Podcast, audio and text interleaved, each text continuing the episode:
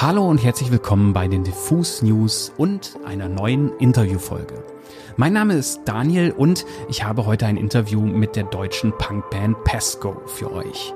Die haben gerade ihr siebtes Studioalbum 7 herausgebracht und hatten Zeit und Bock mit mir zu sprechen.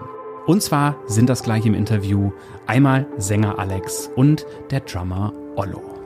Ich will auch gar nicht weiter ausholen. Hört euch dieses Album an. Es ist sehr, sehr gut. Und jetzt viel Spaß mit dem Interview.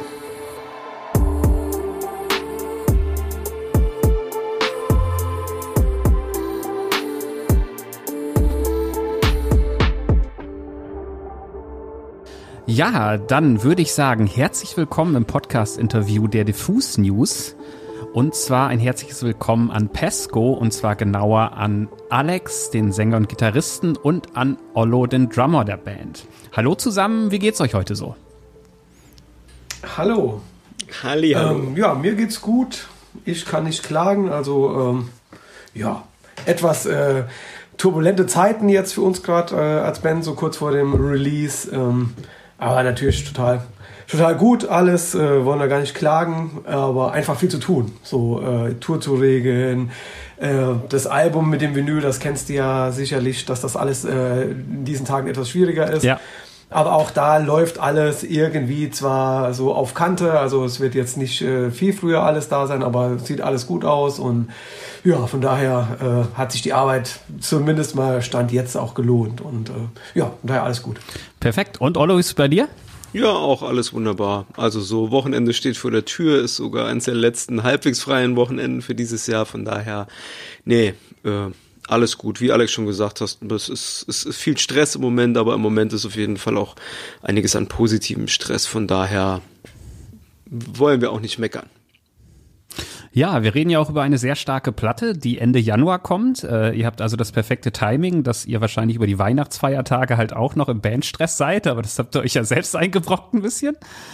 Aber es ist natürlich spannend, äh, das siebte Album heißt Sieben. Die Sieben ist ja auch äh, so eine sehr spannende Zahl, muss man so sagen. Also wenn man da mal, ne, ist eine Glückszahl, ist eine Pechzahl, äh, ist sehr aufgeladen mit kultureller Bedeutung. Ähm, es gibt sieben Gestirne, die man, ähm, die man mit bloßem Auge erkennen kann. Und äh, es gibt das verflixte siebte Jahr. Ich kenne viele Bands und viele Paare, die das nicht überstanden haben. Deswegen natürlich die sehr symbolisch aufgeladene Frage, warum heißt euer siebtes Album Sieben und nicht zum Beispiel Pesco oder so?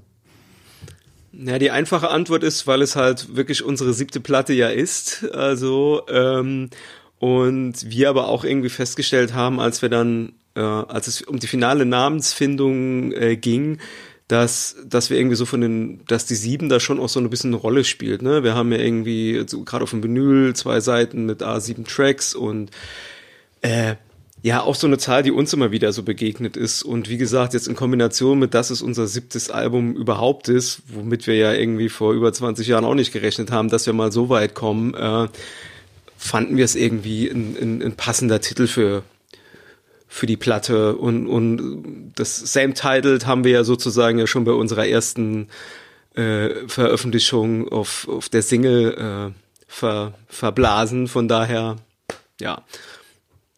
Deswegen die sieben. Ja. Genau, und natürlich, wie du auch sagtest, ne, diese, diese Bedeutung, die mit der, mit der Zahl sieben einhergeht oder was man damit verbindet, das fanden wir dann, dann auch passend. Also ähm, vielleicht noch so, die Titel unserer Platten sind ja im Laufe der Zeit auch immer etwas kürzer geworden und äh, gut, ja, das ist natürlich jetzt noch kürzer. Äh, aber man hätte auch die sieben ja einfach als Zahl schreiben können, dann hätten wir es tatsächlich nochmal geschafft, nochmal kürzer zu, äh, das, äh, zu benennen. Aber es war dann wirklich so, äh, einmal der Fakt, es ist die siebte Platte und dann die Bedeutung, die mit dieser Zahl einhergeht. Und das war dann der Grund. War, also vor allem ich habe dann auch so die Verbindung zu den Texten gesehen. Also diese, diese ja, Bedeutung dieser Zahl und äh, ja, das habe ich dann auch in den Texten irgendwie wiedererkannt und von daher hat das dann irgendwie auch, total Sinn gemacht mit dem Titel. Und das ist ja sowieso schon seit Jahren bei euch, das geht ja schon beim Bandnamen los, äh, ein munteres Referenzkarussell. Äh, und ihr habt hier im Interview den Typen, der bei, ähm, bei Diffus den Buchpodcast macht. Also äh, es wird sicherlich auch viel um die äh, Literaturreferenzen in eurem Werk gehen. Das schon mal als äh, Vorwarnung. Ähm, bevor wir ein bisschen genauer in ein paar Songs einsteigen und die Entstehung, ich habe ein, äh, ein paar Interviews von euch angeschaut und habe dann äh, euer schönes ähm, Rockpalast äh, Lockdown-Interview gesehen und Alex, du hast da den schönen Satz gesagt, äh, dass du die Situation im Lockdown maximal uninspirierend fandest und dann kreativ zum Schlons wirst. Ähm, da merkt man jetzt ähm, bei sieben nicht mehr so viel von. Haben es die anderen rausgerissen oder was hat äh, dazu geführt, dass ihr jetzt diese, ähm, diese Platte habt? Also bei uns ist das Vorgehen, vielleicht um das so ein bisschen einzuordnen, bei uns ist das Vorgehen so, dass zuerst die Musik entsteht und äh, erst wenn die Musik fertig ist, kommen die Texte on top dazu. Und äh, dieses, äh, diese Aussage, dass mir die Inspiration gefehlt hat, das äh, hat sich vor allem tatsächlich auf die Texte bezogen. In der Zeit, wenn du zu Hause sitzt und machst irgendwie über Monate nix oder nicht viel, ähm, dann hat mir total der Input gefehlt. Auch so, weil du jetzt Literatur angesprochen hast äh, das ist bei mir schon irgendwie immer schon seit 20 Jahren Thema, Bücher lesen, gute Filme gucken und so weiter. Aber das beginnt erst zu brodeln, wenn man im Austausch mit anderen ist und wenn man ähm, sich sozial äh, ja, trifft mit, mit anderen im Real Life und Sachen erlebt und, und, und unterwegs ist. Und das, das war komplett weggebrochen in der Zeit. Und von daher sind, ist auch der, der reine intellektuelle Input, will ich es mal nennen, der durch Bücher, Film oder was auch immer kam, den konnte ich genießen, aber der hat mit mir nichts gemacht. Also der hat jetzt nicht irgendwie was ausgelöst, wo ich dachte, wo ich dann dachte, oh, das ist jetzt so ein Ding, äh, was ich in Text, in Text verarbeiten kann. Und ähm, so kam es dann auch tatsächlich, dass die Texte hier wirklich sehr, sehr kompakt und erst am Schluss, als tatsächlich auch der Lockdown sich irgendwie so, als er sich nochmal angekündigt hat, dass sich das alles etwas lockert. Also ich weiß, dass ich äh, ja, nach dem ersten wirklich harten Lockdown, das sind wir irgendwann in Urlaub gefahren und sind dann zum ersten Mal bin ich nach Italien gefahren. Und in diesem Italienurlaub habe ich angefangen äh, Texte zu schreiben. So und da sind auch in relativ kurzer Zeit ähm, ja viele Texte entstanden und dann war ich dann im Flow drin, dann sind wir auch wieder rausgegangen und haben wieder Leute gesehen und dann lief das eigentlich nochmal. Und äh, erst so, als wir dann komplett fertig waren mit, mit den Texten oder als ich fertig war mit den Texten, habe ich dann so im Rückblick, als ich mir die nochmal so durchgelesen habe, gemerkt, dass diese Lockdown-Zeit und dieses ganze apokalyptische Bauchgefühl, das man in dieser Zeit hatte, was ja dann direkt abgelöst wurde durch den Krieg, aber da waren die Texte ja schon fertig, ähm, dass das die Texte schon sehr beeinflusst hat. Und ähm, war mir während des Schreibens nicht bewusst, aber rückblickend war, also hat dieses ganze Corona-Ding und der Lockdown auf jeden Fall die Thematik schon und der, der, der Blick auf die Dinge schon beeinflusst. Und was die Musik angeht, haben wir ja zum ersten Mal eine Songwriting-Session gemacht. Ähm, einfach weil wir Zeit hatten ähm, keine Konzerte, nix. Wir hatten einen Proberaum, die Hälfte der Songs fertig und die zweite Hälfte ist dann in einer Songwriting-Session entstanden. Und da war es dann auch so, hatten wir noch nie gemacht, dass dann ja, die Band mit vier Leuten und zwei im Studio, also Kurt Ebelhäuser und Michel Wern, ähm, zwei Produzenten, zusammengekommen sind und da haben wir zusammen auch in zwei Wochenenden, verlängerten Wochenenden, wirklich viel an der Musik gearbeitet. Und auch das nochmal hat dann auch dem Ganzen wieder so einen kreativen Schub gegeben. Weil die, äh, die, die Songs jetzt auf einmal so im, ich sag mal, im Kollektiv entstanden sind und nicht so, ähm, einer sitzt zu Hause und schreibt einen kompletten Song, sondern ja, das hat das Ganze auf jeden Fall auch nochmal kreativ aufgewertet, würde ich mal sagen. Ollo, wie war es bei dir, äh, auch in der Pandemiezeit äh, mit der Musik? Äh, hast du, um diesem Stillstand und dem Frust zu entkommen, dir immer die Seele aus dem Leib getrommelt, äh, mehrmals täglich? Oder wie war dein Umgang mit dieser ja äh, sehr seltsamen Zeit? Ja, das war schon nach der ersten Schockstarre, sage ich jetzt mal so im, im Sommer 20, war dann irgendwie klar, man muss, man muss jetzt irgendwie mit dieser Situation umgehen. Das ist jetzt nicht in vier, sechs, acht Wochen vorbei. Und da war es dann wirklich so, dass ich mich mehr ans Schlagzeug gesetzt habe als vorher, weil, weil das was war, was ich zu Hause allein im Keller machen konnte und wo ich nicht irgendwie dann Rücksicht nehmen musste, ob ich mich jetzt irgendeiner Gefährdung oder aussetze oder ob ich irgendwelche Corona-Auflagen verstoße.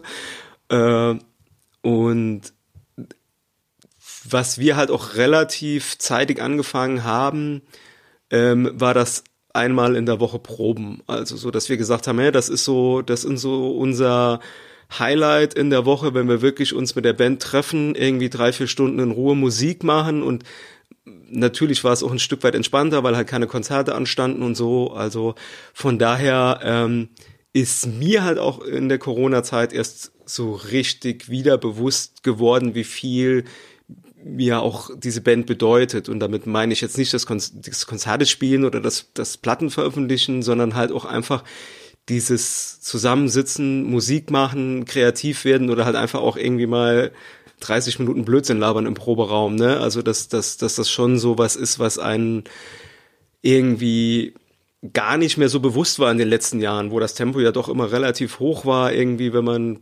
parallel zur Band arbeiten geht und Familie hat und so und dann dann dann wird das alles immer so abgespult, aber wie gesagt in dieser Corona Zeit, wo ja doch alles irgendwie runtergefahren ist, war einem oder ist es mir dann doch sehr bewusst geworden, wie viel wie viel Spaß und wie viel ähm, ja, Motivation und Energie einem das auch für den restlichen Alltag so, so gibt. Und äh, ja, von daher ähm, ist, ist, ist diese Platte eigentlich, also thematisch ja äh, von Corona nicht beeinflusst, aber dass diese Platte so geworden ist, wie sie ist und auch in dieser Zeit entstanden ist, das wäre ohne Corona einfach nicht passiert. Punkt. Hat sich das vielleicht auch ein bisschen auf die Klangfarbe ausgewirkt? Also gerade, ihr habt schon gesagt, das Apokalyptische ist ja, ähm, ich meine, das ist immer präsent und man denkt halt immer, die Krise, die jetzt kommt, ist immer die schlimmste, habe ich so das Gefühl. Aber man muss ja schon sagen, dass die letzten zweieinhalb Jahre wirklich an vielen Fronten und ziemlich in der Nähe halt relativ scheiße waren. Und wenn man sich euer Album davor anhört, äh, Jade, da war halt äh, viel, äh, da war auch zwischendurch mal Zeit zum Luftholen, da war mal ein kleiner Ska-Ausritt, da war mal ein Song, den ich fast sogar als Peskosche äh, Powerballade bezeichnen würde. Äh, und äh, sieben ist er jetzt schon sehr straight, äh, sehr melodisch zwar auch, aber sehr aufs Maul, ähm, finde ich. Also hat schon so eine gewisse sehr melodische Aggression äh, drin durchgehend, die ihr immer schon hattet, aber hier finde ich sehr geballt. Ist das vielleicht auch ein bisschen ein Abbild aus den Geschehnissen aus dem einfach, was man halt irgendwie in den letzten zweieinhalb Jahren ähm, in der Zeitung liest oder auf der Straße sieht? Also ich muss ja sagen, also da habe ich die Woche mit Alex auch drüber gesprochen. Ich, ich finde, für, dass äh, Sieben ist, ist für mich so ein Bauchalbum geworden. Ne? Das ist mal wirklich so zusammengekommen und irgendwie, äh, wie gesagt, ein Teil ist im Proberaum entstanden, der andere Teil in dieser Songwriting-Session und äh, in diesen vier Tagen und vier Tage am Stück Musik zu machen, fand ich großartig. Also das war wirklich so, das war was, also wir haben da auch wirklich, es, es gibt Songs auf der Platte, wenn du davon die Rohfassung hörst, das hat dann nichts mehr mit dem zu tun. Also gerade ein Stück, das ist wirklich, äh, da haben wir auch uns durchgekämpft, aber halt, äh, ja, es war einfach so, gefühlt war das irgendwie in uns drin und ist in diesen zwei Wochenenden im Großteil einfach auch rausgekommen. Ne? Also so und ähm, das, ich fand das auch überhaupt nicht verkrampft. Also so im, im Songschreiben, also in diesem Prozess, vor allem in, in der Musik. Und ähm, dass diese Klangfarbe stark beeindruckt hat, keine Ahnung. Also so ein bisschen habe ich das Gefühl, ja, der war auch so unser Mittelfinger in alle Richtungen. Also so ein bisschen zu sagen, ey, pass auf, wir, wir haben auch Bock, andere Musik zu machen, außer, außer irgendwie diese, diese Geschichte, die wir mit äh, Nächster Halt, gefließter Boden angefangen haben und dieses für mich musikalischen Diener der Party sozusagen äh, äh, bis die der Party durchgelaufen ist, dann kam halt Jade, was, was, was, wo wir uns einfach mehr ausprobiert haben, weil wir uns einfach auch mehr ausprobieren wollten. Und, und jetzt kam halt so ein Produkt wie sieben, das, das ja, war halt, keine Ahnung, also es war nicht so, konzeptuiert, dass wir sagen, das wird jetzt eine aufs Maulplatte, aber es ist einfach eine aufs Maulplatte geworden und von daher muss man, äh, oh, äh, wie soll ich sagen, äh, wir haben das auch so angenommen, wie wir die Platten vorher auch so angenommen haben, wie sie, wie sie halt rausgekommen sind und äh, ja, also ich bin auch sehr froh mit dieser Platte, von daher. Holt mich auch Alex. voll ab. Alex, genau, was sagst du? Ja, ich glaube, ähm wenn man jetzt Jade und Sieben vergleicht, dann ist äh, Jade auf jeden Fall mehr konstruiert gewesen. Und das meine ich jetzt nicht negativ, aber wir haben bei, bei Jade hatten wir Songideen, die am Anfang gar nicht funktioniert haben. Und wir haben aber irgendwas gesehen in diesen Songs und haben so lange dran gebaut, bis es dann irgendwie geklappt hat. Und äh, dadurch sind auch so Songs wie Marie entstanden, äh, aber auch Wunderkind und äh, ja, oder auch, aber auch Silberblick mit, mit diesem langen Intro und so weiter. Da, also ich glaube, da haben wir einfach ganz viel Zeit in so einzelne Parts und einzelne Songs äh, investiert und so lange dran gearbeitet einfach. Und das war jetzt äh, bei, bei sieben ähm, war das halt komplett anders. So, äh, es gab eine, eine, eine, eine ganze Halde an, an Songideen und äh, da sind wir so bam, bam, bam durch. Und alles, was jetzt nicht gleich funktioniert hat, ein Song, mh, mm, Grüßt Eve, das ist so eine Ausnahme, an dem haben wir ein bisschen länger äh, gearbeitet, aber alles andere war dann so zack, zack, zack, zack, zack, so wirklich aus dem Bauch raus und was funktioniert hat, wurde fertig gemacht und das, wir haben auch auf alles verzichtet, was irgendwie jetzt nicht songdienlich war und da wollten wir auch gar nicht lange dran rumarbeiten. So, wir haben gesagt, wir haben hier getan, äh, Riff, den, äh, die Strophe und den Refrain, zum Beispiel, jetzt, was ja auch immer wieder ein Thema ist bei uns, Refrains. Es gibt viele Songs, die haben keinen Refrain oder nur instrumental das ist, glaube ich, ist es vielleicht die erste Platte, die bei dem jeder Song einen Refrain hat. Also könnte ich mir, könnte ich mir vorstellen.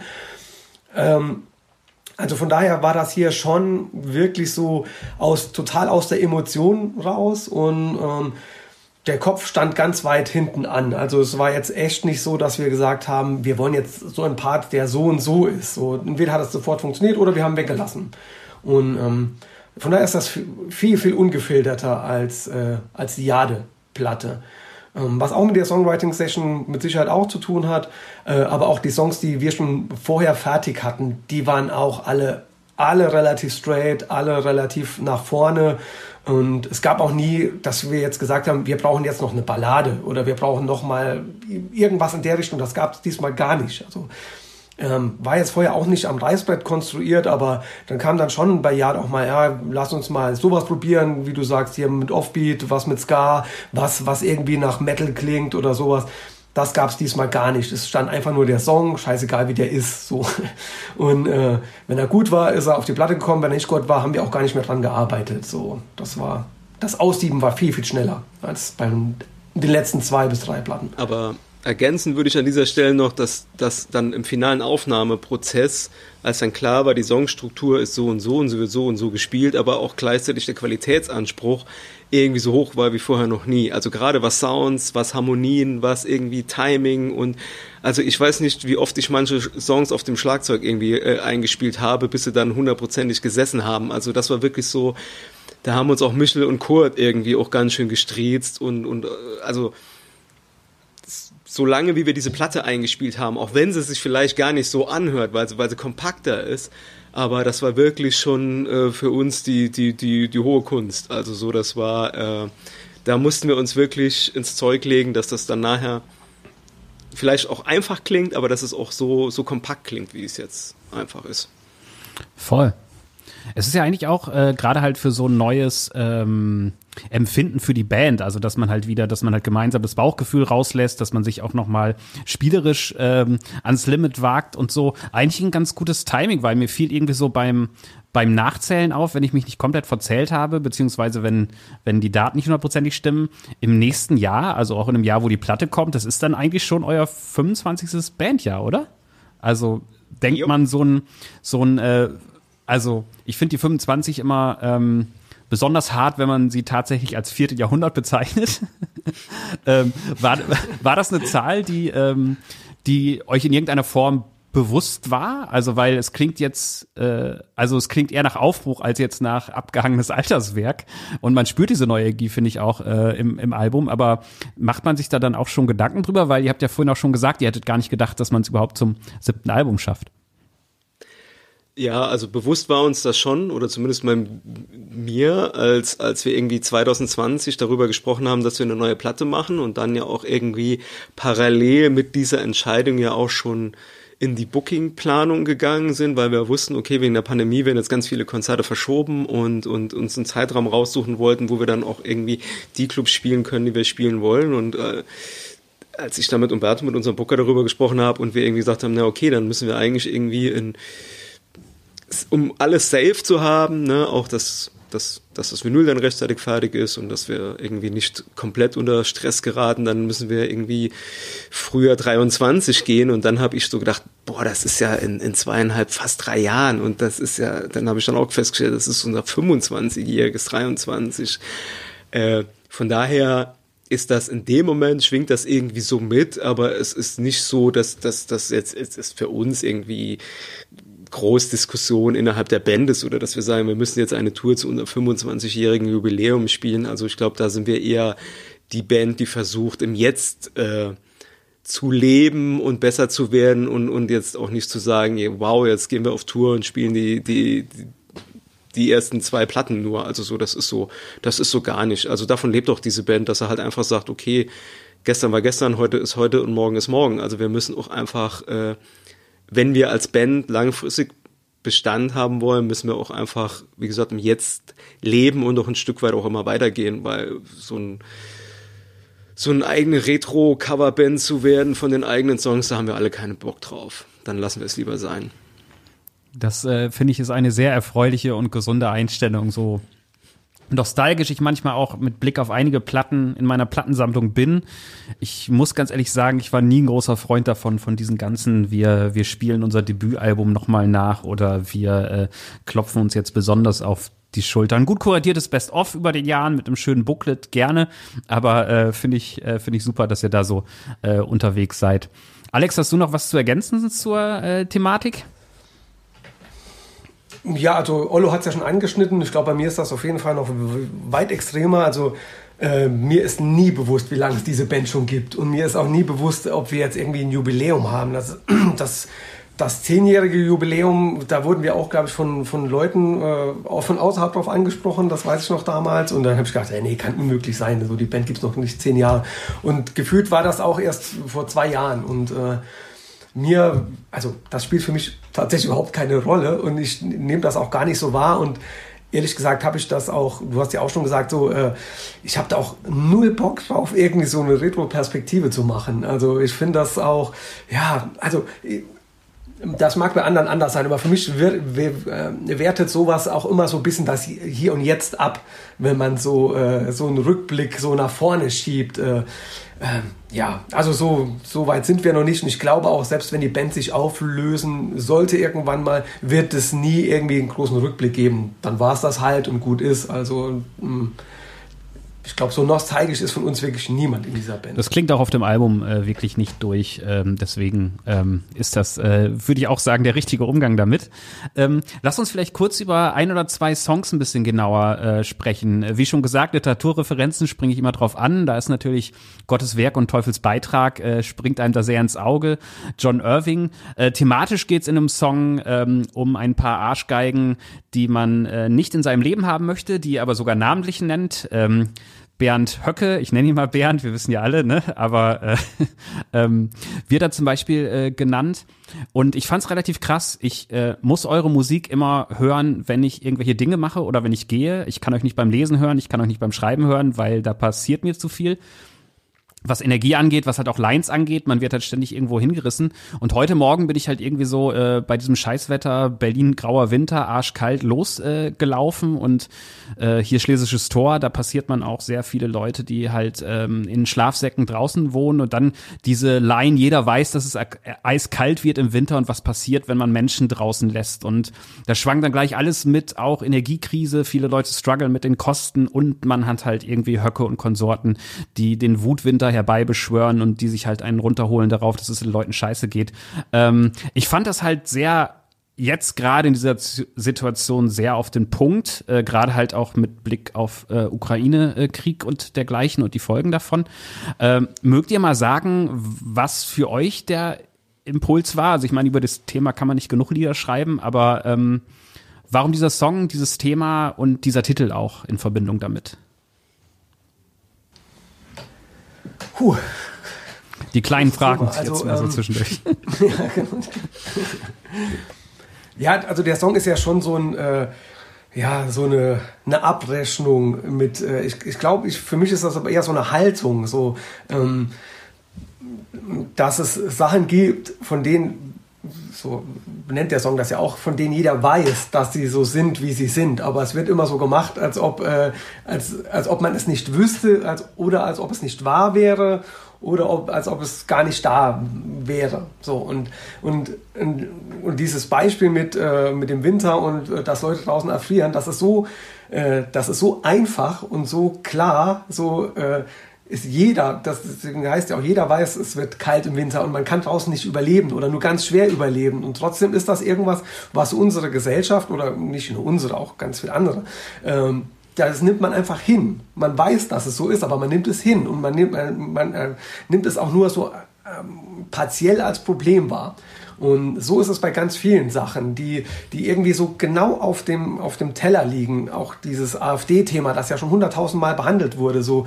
Und, äh, natürlich das in Verbindung mit diesen ganzen Fake News und so weiter, dass sich jeder so seine eigene Wahrheit konstruiert und ähm, äh, dafür auch dann Anhänger findet.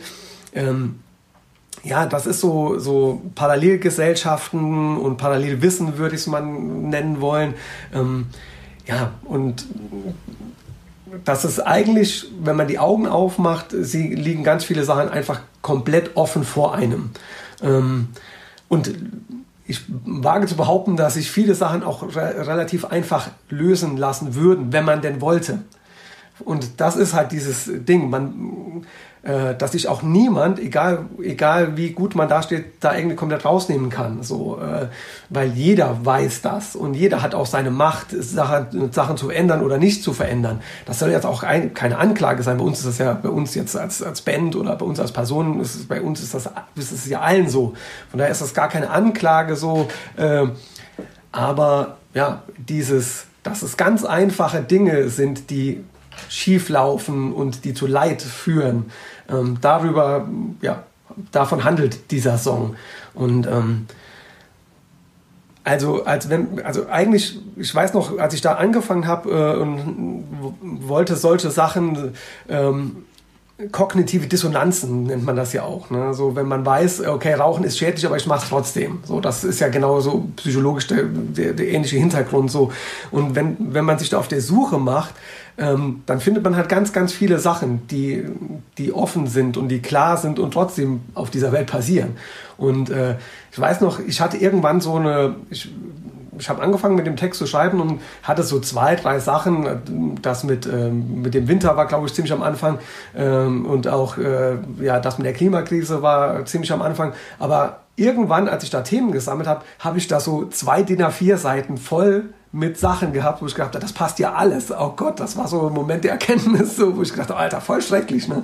So und äh, ja, und deswegen hat dieser Song auch so viel Text. Und am Schluss wird er einfach nur in, in dem, dem C-Part, in dem Schlussrefrain, wird er einfach nur geballert. Also wird einfach nur gesagt, wird ein, das ist einfach eine Aufzählung, was alles so ist. Und das hätte man noch äh, zehn Minuten länger machen können und hätte einfach nur aufgezählt. Und ähm, genau, das ist so der, Hintergrund für mich gewesen beim Schreiben. Ja, ich finde, das funktioniert extrem gut, weil das auch das eigene Schuldgefühl, ne? Also dieses, wir haben von alledem gewusst, äh, das trifft halt auch irgendwie, trifft einen auch selbst so, genau diese kogn kognitive Dissonanz, die man selber so hat. Aber ähm, Ollo, ich wollte dir nicht ins Wort fallen. Nee, nee, alles gut. Ich wollte auch nur ergänzen. Also es ist ja de facto so, ne? Nur, oder de facto so, nicht de facto, was ist denn das schon wieder? ähm, nur weil man sich des Problems bewusst ist, heißt das ja nicht, dass man nicht selbst auch Teil des Problems ist, also so ähm, oder sich deswegen moralisch überlegen fühlen kann. Also wie gesagt, das, da muss sich jeder erstmal selber an die eigene Nase fassen und und ich glaube, wir wir tragen mit unser allerem Lebensstil schon schon schon sehr dazu bei, dass diese Probleme auf der Welt nicht weniger werden. Voll. Das Ganze hat mich auch nochmal sehr bei äh, von unten nichts Neues abgeholt. An dieser Stelle äh, schöne Grüße von Erich Maria Remarque, falls äh, die Referenz äh, gedacht war.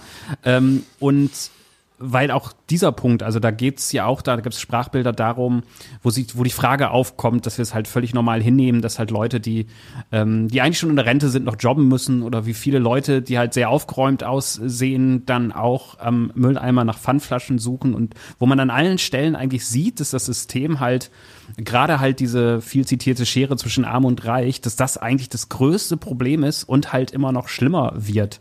Und man aber selbst halt ja auch ähm, sich freut, wenn man mal ein gutes Jahr hatte und halt auch nicht die paar tausend Euro, die man mehr verdient hat, dann halt ähm, komplett spendet oder anderen Leuten gibt. Ähm, also das ähm, ist das auch ein bisschen so, dass ist natürlich vielleicht auch von der, von der Pandemie und allem, was danach kam, geprägt, dass euch das auch aufgefallen ist, dass man halt diesen, ja, Klassen, ich weiß nicht, ob es ein Klassenkampf ist, also es ist vielleicht nicht mehr ganz so klasse, aber es ist halt so dieses finanzielle Ungleichgewicht, dass das eigentlich das, das größte Problem an unserem Lebensstil ist, finde ich. Äh, ist das auch so eine Erkenntnis, die vielleicht aus den letzten Jahren gekommen ist bei euch? Ja, ich finde halt. Total, ja. Also.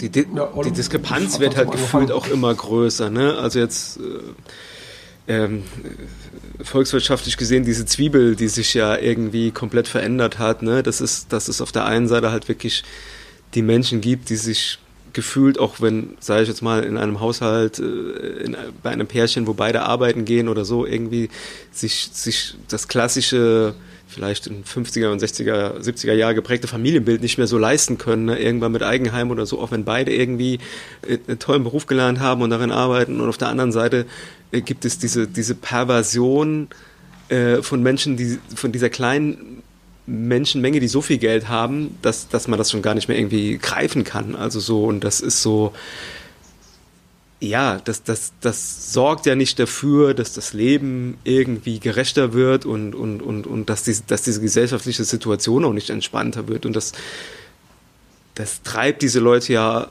auch oft in, in, in die Arme dieser Rattenfänger, ne? zum Beispiel der AfD oder, oder ähnlichem. Also so, das ist ja, das ist ja wirklich so, dass diese Unzufriedenheit der Menschen ja oft nicht einfach erfunden ist, sondern ihnen wird ja gleichzeitig auch über die sozialen Medien irgendwie permanent vor Augen gehalten, wie gut es einer, äh, einer, einer Minderheit auch geht oder, oder wie exzessiv auch andere leben und äh, auch wenn das global gesehen natürlich totaler Bullshit ist, ne? wenn, man, wenn man vergleicht, wie hoch der Lebensstandard in, in Deutschland einfach ist.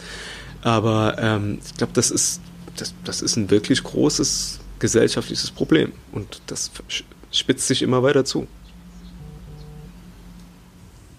Für mich war das, ähm, noch einen anderen Punkt da reinzubringen, von unten nichts Neues, ähm, war so ein Hauptpunkt, was auch immer wieder auf der Platte kommt und gebündelt ist bei von unten nichts Neues, ist, ähm, dass, es, dass man ganz schnell Leute vergisst, die keine Lobby haben. Und äh, das ist und da, da will ich auch unsere Punk-Szene, will ich da auch überhaupt, also gar nicht ausnehmen. Da hat sich auch in den letzten paar Jahren so ähm, auch einfach viel getan. Und man hat, äh, äh, ja, man, man, ist, man läuft Gefahr, dass man gewisse Leute äh, in dieser Szene halt ausschließt. Und ähm, ähm, Leute, die keinen keinen gewissen Bildungsstand haben, so eine Bildungsarroganz. Äh, und ähm, ja, und für mich war das immer so, äh, der Grund, warum ich in diese Szene reingerutscht bin, war auch immer schon, dass die Leute, die wirklich am Rand stehen und jetzt nicht nur die, die randständige Musik hören, sondern die wirklich irgendwie äh, in der Schule nicht klarkommen, mit der Gesellschaft nicht klarkommen, mit ihrem Job, mit, mit was auch immer nicht klarkommen und die, die einfach nicht die Möglichkeit haben, äh, sich Bildung zu verschaffen und so weiter äh, ja, dass die Leute auch immer so einen Zugang zur Punk-Szene hatten. Das waren, bei uns waren auch immer die Loser mit und das fand ich auch immer gut. So Leute, die wirklich am Rande waren. Und ähm, da habe ich einfach Angst oder dann habe ich, hab ich auch oft auch erlebt, dass solche Leute irgendwie ausgeschlossen wurden. Und äh, für diese Leute, bei allen, bei jetzt auch bei Corona, wenn man jetzt auf Facebook-Programme und so weiter guckt, bei diesen Leuten verändert sich halt nichts. Also die Leute, die wirklich unten sind, die bleiben auch unten. Die, äh, die, haben, die haben keine Lobby, die haben keine Fördermöglichkeiten oder viel, viel weniger als jetzt, ich nenne es mal Mittelschicht oder ab einem gewissen Bildungsstandard kannst du dir, irgend, kannst du dir immer irgendwie was, einen Job klar machen, eine Förderung klar machen, dich immer irgendwie selbst so aus dem Sumpf ziehen. Aber wenn du ganz unten bist, dann wird das ungleich schwerer. Und, äh, und das hat sich so für meine Begriffe auch nie wirklich geändert. Ähm, oder nie wirklich viel geändert. Also das kosmetisch mag sein und man spricht ja auch hier jetzt von relativer Armut, nicht von absoluter Armut, was Oliver eben gesagt hat, wir können uns ja nicht mit Afrika oder mit anderen Ländern vergleichen, aber ähm, dieses Stigmatisierung, wenn du unten bist, bleibst du unten, das gibt es nach wie vor und deswegen, das ist so auch der, ja, der Sinn des Songs. Ja. Voll. Und das ist ja auch ein bisschen so, mir fällt das immer auf. Ähm, ich fahre mit Freunden immer, also was heißt immer, inzwischen war ich zwei oder dreimal da auf die Rock'n'Roll-Butterfahrt nach Helgoland, was ja auch so ein Punk-Instanz-Festival ist. Und da fällt mir halt immer auf, das ist halt ähm, wilde T-Shirts, äh, aber Durchschnittsalter inzwischen eher so Mitte 50 und das ist halt so, da ist halt in erster Linie der, ähm, der, ähm, der Mittelstand unterwegs. Da sind halt viele, die ähm, eigene kleine Firmen haben, mal sehr lange mit einem Programmierer gesprochen und so, ne? Und das ist natürlich schon nicht mehr die Welt, Welt, mit der man halt damals in dieser Musik gestartet ist, so, ne? Und das finde ich auch eine spannende Herausforderung und Finde ich aber dann auch das gut, dass man das als, als Punkband dann auch im, im, im Blick behält und da halt ähm, sich reinfühlt und dem eine Stimme gibt. Und ähm, passt an dieser Stelle vielleicht ganz gut die Frage. Ich fand auch interessant, weil für mich war äh, Punk-Szene in den letzten ein, zwei Jahren auch äh, wieder ein bisschen spannender, wegen zum Beispiel ähm, Punk 2 und wegen ein oder zwei Büchern, die da entstanden ist und ähm, die Arbeit zum Beispiel, die Diana von Ringelsieb da gemacht hat und so. Und man merkt, finde ich, an der Auswahl eurer Gästinnen auf dem Album, dass ähm, hatte ich so das Gefühl, also wenn ich jetzt hier mal so wen haben wir hier alles am, am Start? Äh, Apokalypse Vega von Acht Eimer Hühnerherzen, Nadine Nevermore von NTA und äh, Hannah Landwehr. Ähm, hatte ich so das Gefühl, die Auswahl eurer Gästin, war das so ein bisschen auch ähm, mal so der Versuch zu zeigen, dass halt einfach Punk, Rock nicht immer nur pimmelige Männersache sein muss? Also ihr jetzt nicht, äh, auch lyrisch nicht, aber es gibt ja schon einige Bands, die auf sehr viel Testosteron hängen geblieben sind, so ein bisschen. Ja, gut, wir hatten ja schon beim nächsten Halt gefließter Boden das erste Mal weiblichen Gastgesang und äh, das war eigentlich so ein Stilmittel, was, was uns auch immer gut gefallen hat, ne? Jetzt im Vergleich zu, also früher haben wir immer schon gesagt, das, das hat sich immer wunderbar mit Alex Köter Stimme ergänzt oder, oder irgendwie ähm, so bisschen dieses, dieses Schöne und Feine im, im Vergleich zu den oft geschriebenen Themen. Ähm, und das ist jetzt so eine, so eine, also ich, naja, also Alex widerspricht mir, wenn ich falsch liege. Es, es war jetzt aber keine klare politische Aussage. Also es müssen jetzt, äh, dass, dass, dass wir jetzt zwingend äh, nur auf weibliche Gastgesänge äh, gebaut haben, sondern es, es war wirklich oft so, dass, dass wir das einfach ein, dass wir das toll finden. Ne? Also so, dass, dass die Ergänzung toll ist. Das ist auch, das sind ja auch alles Menschen irgendwie, mit denen wir auch irgendwie privat Zeit verbringen können. Also keine Profimusiker, sondern irgendwie, das, die kommen ja alle aus unserem Freundes- und Bekanntenkreis. Also so und äh, ja, aber es ist, es ist natürlich schon so, wie du gesagt hast, ne, die, die, die Zeiten haben sich verändert und ob das jetzt, vielleicht, vielleicht war es auch eine unbewusste Entscheidung, das, das mag ich jetzt auch gar nicht so ähm, anzweifeln. Aber es war jetzt nicht auf jeden Fall kein Konzept, dass wir gesagt haben, okay, wir müssen jetzt irgendwie mehr weibliche Gastgesänge auf die Platte packen, damit die Platte sich besser verkauft, damit sie im Moment dem, den, den aktuellen Anforderungen eher entspricht. Also das war es jetzt nicht. Also es war kein, kein äh, marktwirtschaftliches Kalkül dahinter. Das wollte ich euch auch nicht unterstellen, es fiel nur ein bisschen auf. ja, also ich finde auch, das war ja, seit nächster Halt gefließter Boden hatten wir immer weibliche Gastgesänge äh, dabei und es hat sich von Anfang an, war das glaube ich eher auch songdienlich. Also das war der Hintergrund. Äh, dann haben wir es halt bei Jade, haben wir es dann halt mit dem ersten wirklichen Duett, die Powerballade, wie du eben so schön gesagt hast, haben wir das probiert und das hat uns ja auch gut gefallen. Oder Silberblick, der, erste Refrain, der von, von, äh, von der Frau allein gesungen wurde. Also ich glaube, das war eher, das ist eher so hat eher einen musikalischen Background, warum wir so oft äh, weibliche Gesänge mit dabei haben.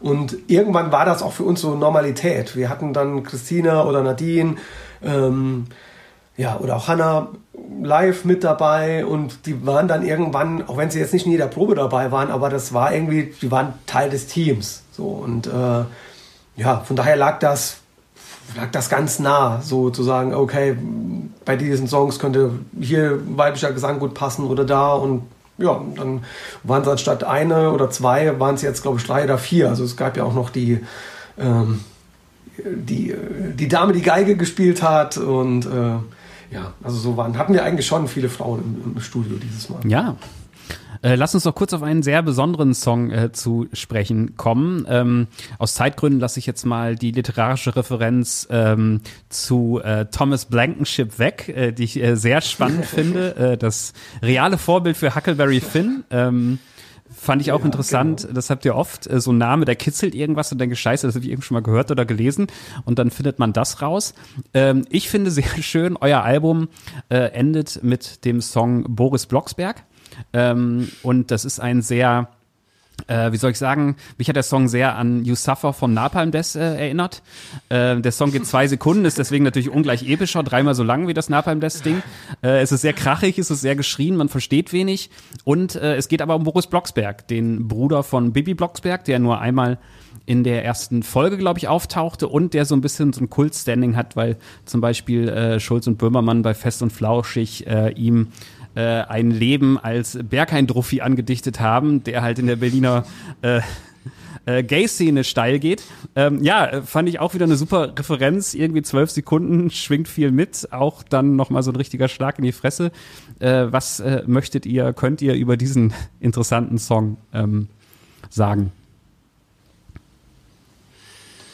Also, äh, vielleicht zuerst zum Titel. Boris Blocksberg, ich habe ja einen Sohn, der hat eine Zeit lang, hat der total viel Bibi Blocksberg gehört und irgendwann kam diese Folge, ich glaube, es sind zwei oder drei Folgen mit Boris Blocksberg äh, und irgendwann war der weg. So, und ich habe dann so immer so ein bisschen mitgehört und dachte, wo ist der denn? Ich wusste gar nicht, dass Bibi Blocksberg einen Bruder hat. Und, so. und dann habe ich mich damit so ein bisschen auseinander, ja, so ein bisschen gegoogelt und geguckt und habe ich gedacht, Alter, den haben die einfach rausgeschmissen. So. Und äh, der, also ich glaube, es ist, ich schlag mich tot. Also ich glaube, der, der hat in, in, in einer Folge heißt es, er, er hat Atemwegsprobleme und muss an die Nordsee äh, und äh, er fährt an die Nordsee, verabschiedet sich und kommt nie wieder zurück so und wird nie wieder angesprochen so. Da habe ich gedacht, boah, er ist schon eine krasse Nummer, weil auch mein Sohn sich da vor Gedanken drum gemacht hat, wieso der nicht mehr kommt und so. Ähm, das vielleicht zu dem Titel, zu dem Song, wie du es nennst. Ähm, wir haben äh, während unserer Studiozeit äh, mehrere Black Metal Dokus gesehen und äh, haben dort auch gesehen, dass eine Platte, jetzt, wie war das denn, die erste von, oh, fuck, ähm, die erste von, wie heißt denn die erste Black Metal Band, wo sich der Typ erschossen hat? Äh, jetzt nicht Bursum, nee, ne? Das, das nee, war ja noch der, äh, der harte Rechtsdrall. Äh, Genau, das war Bursum ist ja aus dieser Band dann. Jedenfalls haben wir eine Doku gesehen und dann äh, äh, wurde, ja, haben sie auch darüber geredet, wie sie im Studio Songs oder wie sie ihre Platte eingespielt haben. Und dann war, ja, war die Aussage, wir haben das schlechteste Mikrofon äh, genommen, das wir finden konnten, haben das in die Mitte des Raumes gestellt und haben, daran, haben dann aufgenommen. So. Und das war dann noch nicht schlecht genug, also haben wir einen umgedrehten Kopfhörer genommen und haben es damit gemacht und haben, in, ja, haben über den Kopfhörer praktisch alles eingespielt. Und genau das haben wir auch gemacht bei Boris Blocksberg. Das hat Ollo im Vorgespräch vorhin schon angeteased. Ich dachte, das lag länger zurück, aber das äh, erklärt. Das, das, das, das, das, was ich gemeint habe, das war auch länger. Also das so, okay. Nicht, äh, diese Entdeckung, dass man über Kopfhörer singen kann, die entstehen, äh, stand in den ersten Bandtagen, glaube ich schon. Oder relativ früh auf jeden Fall. Das ist auch äh, der Lifehack für alle angehende ähm, Death äh, Metal Bands oder Grindcore Bands oder ja, ähm, eine letzte Referenz noch, die mir persönlich ein bisschen am Herzen liegt, weil ähm, Daniel und Hermes oder Daniel und Hermes, ich weiß gar nicht, wie es ausspricht, es geht aber auf jeden Fall um Daniel Johnston und ähm, es ist ja auch eine Textzeile von ihm, ich glaube True Love Will Find You at the End, wenn mich nicht alles täuscht, drin.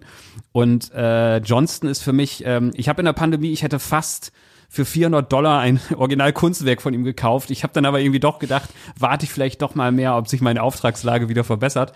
Äh, aber bin großer Fan von ihm, durfte ihn halt einmal in der Volksbühne Berlin live sehen und das war halt erschreckend und bewegend zugleich, weil Daniel Johnston ja immer mit Angstzuständen und diversen psychischen Erkrankungen zu kämpfen hatte und er ja auf der Bühne halt eigentlich auch immer eine Begleitband brauchte, die ihn so ein bisschen auf Kurs gehalten hat. Und gerade deswegen war es aber so. Also ich bin danach völlig verwirrt und bewegt irgendwie nach Hause gefahren.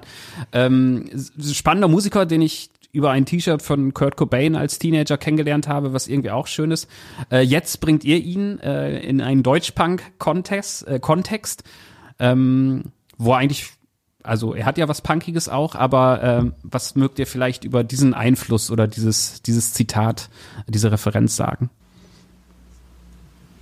Also das ist tatsächlich so, dass ich auch Daniel Johnson relativ spät entdeckt habe, aber war dann äh, von so manchen Songs auch total geflasht, weil ich gedacht habe, boah, das ist so gut, das ist so gut, wieso kennt man das nicht oder wieso ist das nicht noch viel erfolgreicher? Und ähm, so ähnlich, äh, wir hatten ja auch mal einen Song über Rocky Erickson, so ähnlich ist es bei ihm auch. Und äh, der andere äh, ist, äh, der Hermes ist Hermes Fettberg mit gemeint. Also das ist eine Strophe über Hermes Fettberg und eine über Daniel Johnston. Und ähm, gerade äh, Daniel Johnson oder auch Rocky Erickson, finde ich, bei diesen, bei diesen beiden hört man, dass die die Musik nie des Erfolgs wegen gemacht haben. Also es, das ist so pur. Also ich habe immer so das, vor allem bei Daniel Johnston immer gedacht, so, der macht die Musik für sich und äh, dem ist alles andere Musikbusiness, äh, ist, ist ihm scheißegal. So, ähm, hat er vielleicht auch gar nicht richtig erfasst, mag ich, kann ich gar nicht beurteilen. Aber äh, so, das sind so die beiden, Rocky Erickson und er, habe ich dann immer gedacht, das sind so für mich die Paradebeispiele, wenn Musik aus Mus der Musik wegen entsteht. Und äh, wenn alles andere ausgeblendet ist. So, und ähm, ja, das hat natürlich auch in beiden Fällen ganz, äh, ganz viel auch mit, äh, ja, mit psychischen Erkrankungen und so, und, und so weiter zu tun. Aber wie gesagt, mein Grund, warum ich das so hoch schätze, ist, weil die Musik ganz alleine steht und nichts braucht und auch nichts wollte außer Musik. Und ähm, ja, das hat natürlich auch schwere Schattenseiten bei, bei beiden und oder auch ja, bei Hermes Fettberg ist ja auch nicht anders. Er nur macht ja keine Musik, sondern er schreibt immer noch. Also äh, schwer gezeichnet, gebeutelt und äh, viele halten ihn für tot, aber er lebt noch und er schreibt jeden Tag auf seiner Schreibmaschine noch so eine Kolumne und äh, ja, das ist so, wo du denkst, hier geht's nur um die Sache. Es geht um nichts anderes. Und äh, alle total verarmt. Bei Rocky Erickson weiß ich nicht genau, aber Daniel, Daniel Johnston verarmt, äh, Hermes Fettberg alle total verarmt oder verarmt gestorben und haben trotzdem bis bis zum bis zum Ende im wahrsten Sinne des Wortes weiter ihr, äh, ihre Musik gemacht oder ihre, ihre Texte verfasst so und äh, ja das finde ich total faszinierend und äh, bewundernswert. Ja, Daniel Johnson hatte bei mir nochmal so einen zweiten Frühling, als dann, ich glaube, so Nullerjahre Mitte kam dieser Discovered Covered Sampler, wo sie dann erst, äh, wo dann so Eels und Tom Waits und so, und wo man erstmal merkte, so krass, was für, was, was für simple, starke äh, Songs das sind. Äh, wir sind fast am Ende angekommen. Ich kriege immer ein bisschen Haue vom Chef, wenn ich Podcast-Interviews über eine Dreiviertelstunde ziehe. Äh, deswegen, äh, ich könnte noch äh, viel intensiver und tiefer einsteigen in die, in die Platte. Äh, aber kann natürlich alle, die hier zuhören, äh, einladen, das zu tun. Ähm, eine Frage hätte ich aber noch, weil ähm, ich das immer an euren Veröffentlichungen sehr schön finde. Ähm, ihr macht immer Platten, die man sich gerne als Platte kauft, damit man auch das Coverbild groß hat und die man am liebsten so vorne äh, vor den Schrank des Plattenspielers lehnen würde, damit man es gleich sieht. Und diesmal ist auch wieder ein sehr starkes Foto, ein Schwarz-Weiß-Foto von André Nosek, wenn ich das richtig, oder er hat das Artwork gemacht, stand irgendwie im Promo schreiben und äh, drauf zu sehen, guckt es euch im Internet an, es ist eine sehr schöne Fotografie, man sieht halt einen sehr jungen, ich würde sagen androgynen Menschen, ich weiß gar nicht, ob es ein Junge oder ein Mädchen ist, so mit so, mit so einer kämpferischen Zerrupftheit. Ähm, und da habe ich mich natürlich gefragt, frage ich mich immer bei euren Covern, ähm, wer ist dieser Mensch und warum trifft dieses Bild die Essenz von sieben für euch, dass ihr es vorne drauf macht? Also ähm, André Nosek, der hat äh, das Cover Artwork layoutet und gestaltet, aber das Foto ist von Dorothea Lang und das ist eine ja, amerikanische Fotografin und das Foto stammt aus der Zeit äh, der Great Depression und ähm, es ist so, dass sie, also vielleicht so ganz kurz, ohne es zu weit auszuholen, äh, damals, als es mit der großen Depression losging, konnten sich die Leute in der Stadt nicht vorstellen, dass, äh, dass die Landbevölkerung verarmt ist. Und Dorothea Lang hatte damals den Auftrag bekommen, mit ganz vielen anderen Fotografen äh, aufs Land zu fahren und die Armut dort zu dokumentieren, damit man den Leuten in der Stadt klar machen konnte, ey, wir haben hier diese Probleme. Und aus dieser Serie, da gibt es zigtausende Fotos, und aus dieser Serie stammt dieses Foto. Und ähm, deswegen äh, ist es ähm, ja, ich glaube, es ist ein Mädchen, das auf dem, äh, auf dem Cover ist. Aber ähm, das ist halt ein wirklich verarmtes Mädchen, so aus, aus, aus dieser Zeit, aus den 20ern. Und ähm, ja, also da, da sehen wir auch dieses, dieses Thema von unten nichts Neues, was wir eben schon mal hatten. Äh, ja, das fanden wir in diesem Bild halt super gut äh, ja, dargestellt. Und es ist im also bei Jade hatten wir ja auch äh, ein, ein, junges Mädchen auf, oder eine junge Frau auf dem Cover. Äh, Im Unterschied zu Jade ist es aber so, dass hier das die, die pure Realität ist und nichts gestellt ist. Das Jade-Cover haben wir gestellt, so und auch mit Schminke und so weiter. Das war halt eine Fotosession. Und hier, das ist eine Dokumentation. Und ähm, genau, und äh, ich weiß nicht, wie weit du die Artworks und das Booklet schon komplett gesehen hast, aber auf dem Backcover ist, ist ein Junge drauf. Das stammt auch aus dieser, aus dieser Serie. Und im Booklet ist äh, auch noch mal ein Foto von einem Soldaten. Das ist ja zeitlich ein bisschen später, aber stammt auch aus dieser Serie. Und äh, genau, also von daher wollten wir dieses, dieses, vielleicht dieses Konzept oder dieses Außenseiter-Ding, was Jade vielleicht schon hatte, covermäßig, wollten wir einfach noch, noch ein bisschen weiterdenken und äh, von daher ist es jetzt nicht gestellt, sondern es ist ein realistisches Bild so aus dieser Zeit und äh, ja, fanden wir passend passt ja auch zur Attitüde, weil das finde ich an diesem Foto stark. Es ist kein Poverty-Porn, so guckt mal, wie arm und runtergerockt die sind, sondern es ist halt so ein Foto, wo man drauf guckt und denkt so, okay, der Mensch ist irgendwie 30 Jahre jünger als ich, aber der könnte mir gleich hart aufs Maul geben. So, äh, deswegen finde ich das irgendwie so, es hat schon sehr viel, sehr viel Stolz in diesem Bild. Ja, und, und extrem viel Entschlossenheit. Also ich finde diese, diese Augen, also diese Augenpartie, die ist schon, schon fast, dass man, dass man, wie du eben gesagt hast, ne, ein bisschen Angst davor haben kann. Äh, äh, und das, das war halt, das ist halt auch wichtig, ne, das ist, das ist, dass diese Aussage halt jetzt sich nicht nur auf diese Arme bezieht, sondern, sondern dass halt auch wirklich so eine Entschlossenheit und trotzdem ja eine, eine Energie, eine Form von Energie in diesem Bild drin ist, die, die wirklich, äh, ja, sehr beeindruckend ja auch ist. Voll. Ja, damit sind wir auch schon am, was heißt schon, damit sind wir am Ende dieser Podcast-Folge. Ich könnte noch eine Stunde länger. Ähm, und ja, also ähm, Alex und Ollo, ich hoffe, Ollo war richtig. Äh, mal steht Oliver, mal Ollo, ich weiß nicht, äh, Kampf, Kampfname, bürgerlicher Name. Äh, Ich hoffe, das war bürgerlicher richtig. Name ist, ist natürlich Oliver und Olo ist der Name, den meine Mutter uns irgendwann oder unsere Mutter mir irgendwann gegeben hat. Bis, warum kann ich mir bis heute nicht erklären, aber es hat sich durchgesetzt. Ja, okay. Ist irgendwie sehr schön. Mein Bruder heißt auch Oliver, ich heiße Daniel, also wir sind beide jetzt auch in dieser Band auf dieser Platte irgendwie vertreten. So. Man sieht schon Referenzen, wo keine, keine sein können. Das habt ihr jetzt so ein bisschen äh, mein Hirn darauf gepolt. Ja, ähm, wenn das Interview rauskommt, dann äh, wird dann bald äh, ein paar Tage später, glaube ich, vom Timing her sieben erscheinen. Ihr werdet dann auch auf Tour sein. Ähm, ja, ich äh, wünsche euch eine gute Tour damit. Ich glaube, ich werde äh, spätestens in Berlin vor der Bühne stehen. Äh, und danke, dass ihr heute cool. Zeit hattet. Ja, wir, wir haben, wir haben zu danken. Vielen Dank und ja, gute Zeit bis dahin. War ja. sehr schön. Tschüss. Bis zum Esso. Alles klar. Ciao.